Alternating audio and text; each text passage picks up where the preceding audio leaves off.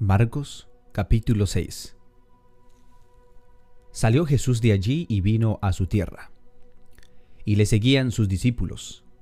Y llegando el día de reposo, comenzó a enseñar en la sinagoga, y muchos, oyéndole, se admiraban y decían, ¿De dónde tiene éste estas cosas? ¿Y qué sabiduría es esta la que le es dada? ¿Y estos milagros que por sus manos son hechos? ¿No es este el carpintero hijo de María, hermano de Jacobo, de José, de Judas y de Simón? ¿No están también aquí con nosotros sus hermanas? Y se escandalizaban de él. Mas Jesús les decía, No hay profeta sin honra sino en su propia tierra y entre sus parientes y en su casa. Y no pudo hacer allí ningún milagro, salvo que sanó a unos pocos enfermos poniendo sobre ellos las manos. Y estaban asombrados de la incredulidad de ellos, y recorrían las aldeas de alrededor enseñando. Después llamó a los doce, y comenzó a enviarlos de dos en dos, y los dio autoridad sobre los espíritus inmundos, y los mandó que no llevasen nada para el camino, sino solamente bordón, ni alforja, ni pan, ni dinero en el cinto, sino que calcen sandalias y no vistiesen dos túnicas. Y les dijo, Donde quiera que entréis en una casa, posad en ella hasta que salgáis de aquel lugar. Y si en el lugar no os recibieren ni os oyeren, salid de ella y sacudid el polvo de que está debajo de vuestros pies para testimonio a ellos. De cierto os digo que en el día del juicio será más tolerable el castigo para los de Sodoma y Gomorra que para aquella ciudad. Y saliendo, predicaba que los hombres se arrepintiesen, y echaba fuera muchos demonios, y ungía con aceite a muchos enfermos, y los sanaba.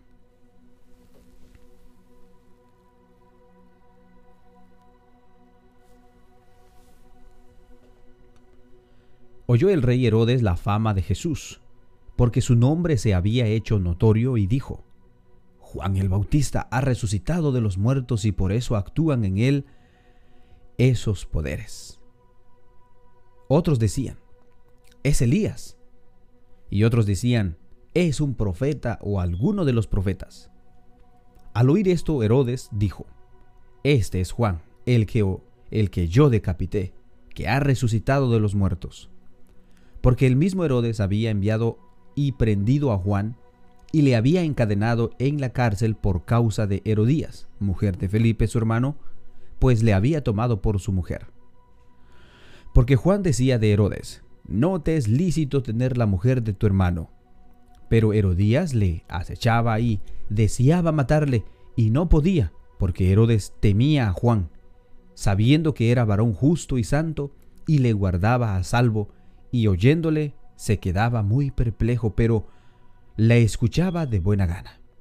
Pero venido un día oportuno en que Herodías, en la fiesta de su cumpleaños, daba una cena a sus príncipes y tribunos y a los príncipes de Galilea. Entrando a la hija, entrando la hija de Herodías, danzó y agradó a Herodes y a los que estaban en él a la mesa. Y el rey dijo a la muchacha, pídeme lo que quieras y yo te lo daré. Y le juró, todo lo que me pidieres te daré hasta la mitad de mi reino. Saliendo ella dijo a su madre, ¿qué pediré?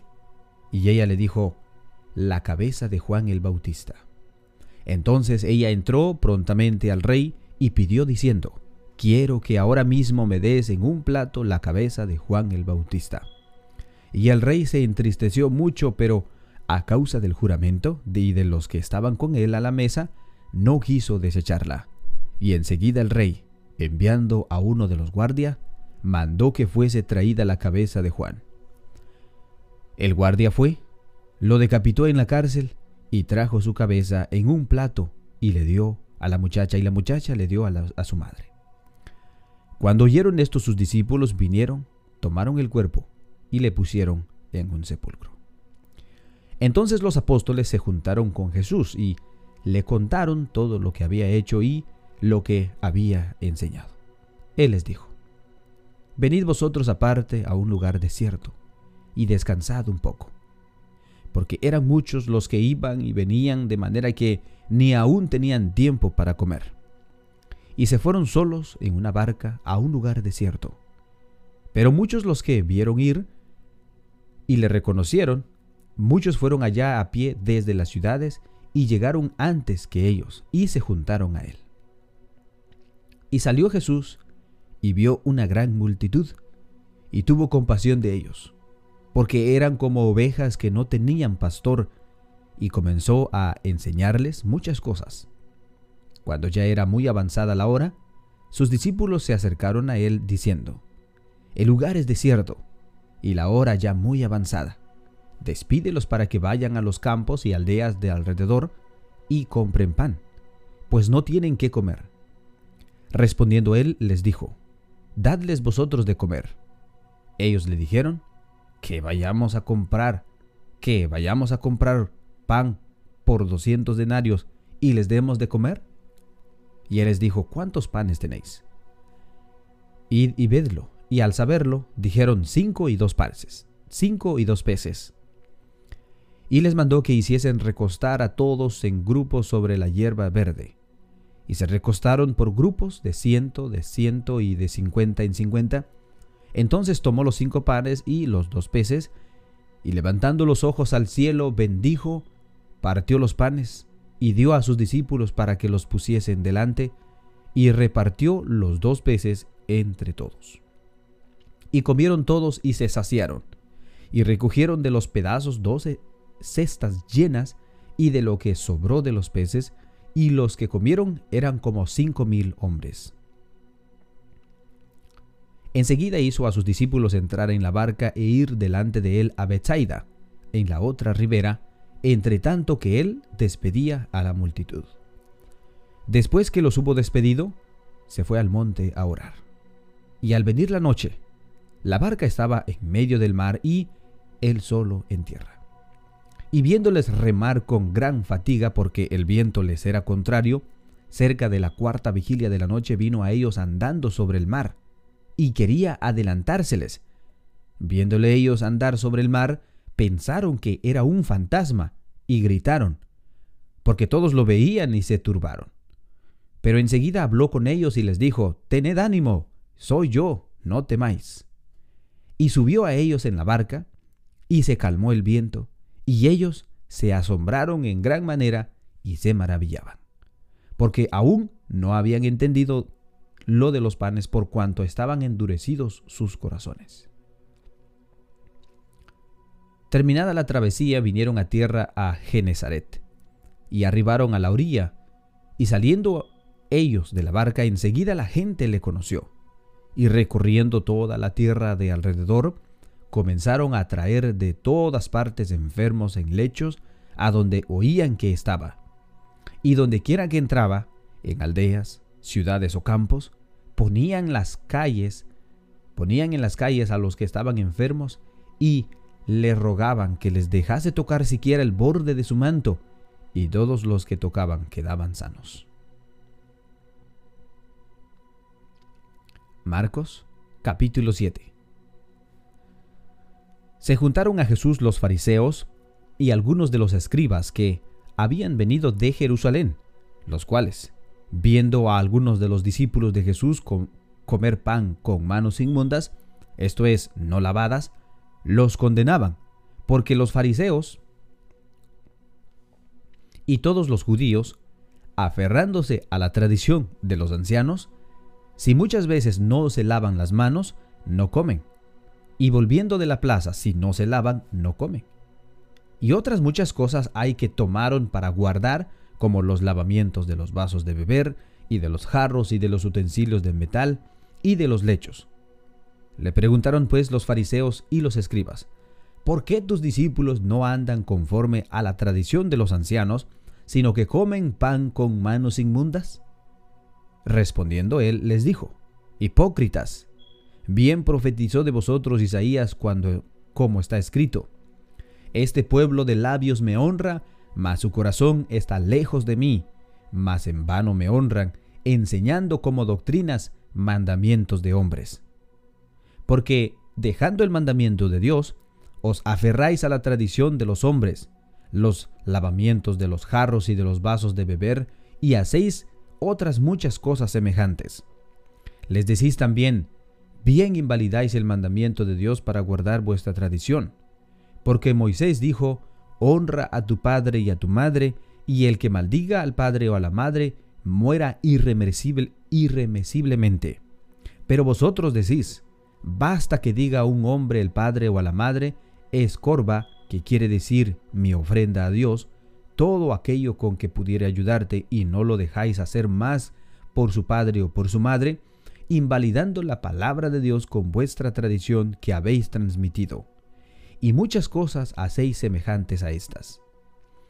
Y llamando así a toda la multitud les dijo, Oíd todos y entended. Nada hay fuera del hombre que entra en él que le pueda contaminar, pero lo que sale de él, eso es lo que contamina al hombre. Si alguno tiene oídos para oír, oiga. Cuando se alejó de la multitud y entró en casa, le preguntaron sus discípulos sobre la parábola. Él les dijo, ¿también vosotros estáis así sin entendimiento? ¿No entendéis que todo lo de afuera de que entra en el hombre no lo puede contaminar, porque no entra en su corazón, sino en el vientre y sale a la letrina? Esto decía haciendo limpios todos los alimentos, pero decía que lo que del hombre sale, eso contamina al hombre. Porque de adentro, del corazón de los hombres, salen los malos pensamientos, los adulterios, las fornicaciones, los homicidios, los hurtos, las avaricias, las maldades, el engaño, la lascivia, la envidia, la maldicencia, la soberbia, la insensatez. Todas estas maldades de dentro salen y contaminan al hombre. Levantándose de allí se fue a la región de Tiro y de Sidón, y entrando en una casa, no quiso que nadie lo supiese, pero no pudo esconderse, porque una mujer cuya hija tenía un espíritu inmundo, Luego que oyó de él, vino y se postró a sus pies. La mujer era griega y sirofenicia de nación, y le rogaba que no y le rogaba que echase fuera a su hija el demonio. Pero Jesús le dijo, Deja primero que se sacien los hijos, porque no está bien tomar del pan de los hijos y echarlo a los perrillos. Respondiendo ella le dijo, Sí, Señor, pero Aún los perrillos debajo de la mesa comen de las migajas de los hijos. Entonces le dijo, por esta palabra, ve, el demonio ha salido de tu hija. Y llegando ella a su casa, oyó que halló que el demonio había salido y a la hija acostada en la cama. Volviendo a salir de la región de Tiro, vino por Sidón al mar de Galilea, pasando por la región de Decápolis y le trajeron un sordo y tartamudo, y le rogaron que le pusiere la mano encima. Y tomándole aparte de la gente, metió los dedos en las orejas de él, y escupiendo, tocó su lengua. Y levantando los ojos al cielo, gimió y le dijo, Efata, es decir, se ha abierto. Al momento fueron abiertos sus oídos y se desató la ligadura de su lengua y hablaba bien. Y les mandó que no dijesen a nadie, por cuanto más le mandaban, pero cuanto más le mandaban, tanto más y más lo divulgaban. Y en gran manera se maravillaban diciendo, bien lo ha hecho todo, hace a los sordos oír y a los mudos hablar.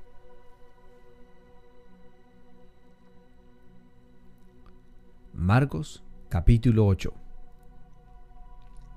En aquellos días, como había una gran multitud, y no tenía qué comer, Jesús llamó a sus discípulos y les dijo, Tengo compasión de la gente porque ya hace tres días que están conmigo y no tienen que comer.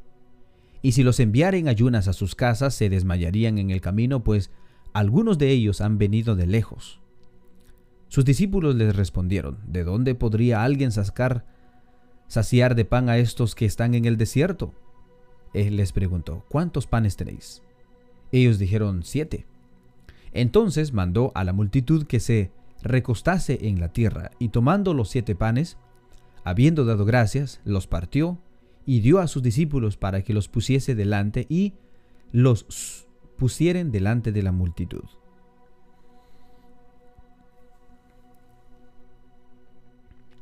Tenían también unos pocos pececillos, y los bendijo, y mandó que también les pusiesen delante. Y comieron, y se saciaron, y recogieron de los pedazos que habían sobrado siete canastas. Eran los que comieron como cuatro mil, y los despidió. Y luego entrando en la barca con sus discípulos, vino a la región de Dalmanuta. Vinieron entonces los fariseos y comenzaron a discutir con él pidiéndole señal del cielo para tentarle. Y gimiendo con su espíritu dijo, ¿por qué pide señal esta generación? De cierto os digo que no se dará señal a esta generación. Y dejándolos, volvió a entrar en la barca y se fue a la otra ribera. Habían olvidado traer pan y no tenían sino un pan consigo en la barca. Y él les mandó diciendo, Mirad, guardaos de la levadura de los fariseos y de la levadura de los Herodes. Y discutían entre sí diciendo, es porque no trajimos pan. Y entendiéndolo Jesús les dijo, ¿qué discutís porque no tenéis pan? ¿No entendéis ni comprendéis? ¿Aún tenéis endurecido vuestro corazón? Teniendo ojos no veis y teniendo oídos no oís? ¿Y no recordáis? Cuando partí los cinco panes entre cinco mil, ¿cuántas cestas llenas de los pedazos recogiste? Ellos le dijeron doce. Y cuando los siete panes entre cuatro mil, ¿cuántas canastas llenas de los pedazos recogiste? Y ellos dijeron siete. Y les dijo, ¿cómo aún no entendéis? Vino luego a Bethsaida y le trajeron un ciego y le rogaron que le tocase. Entonces, tomando la mano del ciego, le sacó fuera de la aldea y escupiendo en sus ojos, lo puso las manos encima y le preguntó si veía algo. Él mirando dijo, Veo los hombres como árboles, pero los veo que andan. Luego le puso otra vez las manos sobre los ojos, y le hizo que mirase, y fue restablecido y vio de lejos, y claramente a todos.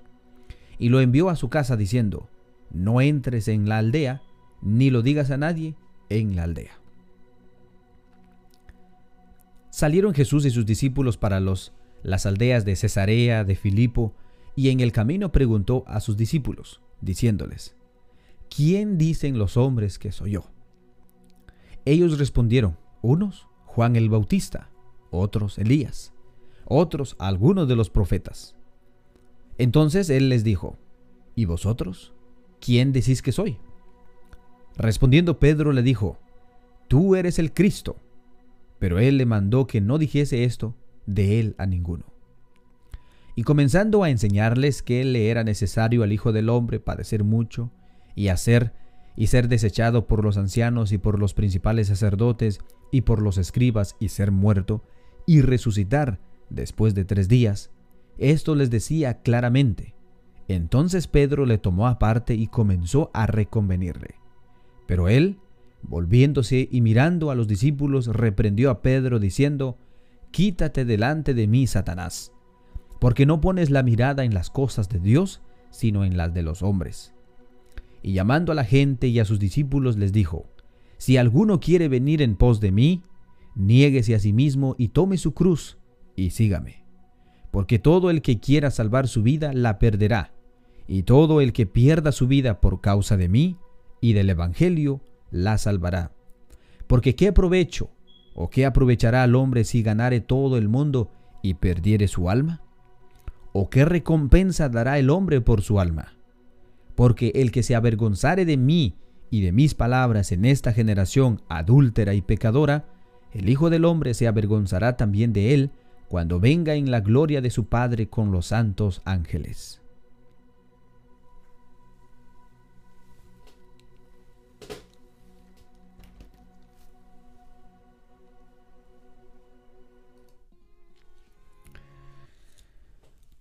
Hemos llegado al final de la lectura de la palabra de Dios para, esta, para este día, un día muy especial, Y bueno, hermanos, es mm, muy hermoso poder leer su palabra. Y claro está, hermanos, de que eh, nosotros no debemos de avergonzarnos del, de Cristo Jesús y de su evangelio, de su palabra. En ningún momento, hermanos. ¿Por qué? Porque dice Pablo que es poder de Dios para salvación a todo aquel que cree, al judío primeramente y también a los gentiles. Entonces, no hay que avergonzarse de esa salvación que Él nos quiere dar. Espero que tengan un bendecido día y que por favor hermanos disfruten este descanso. Pasa a vosotros.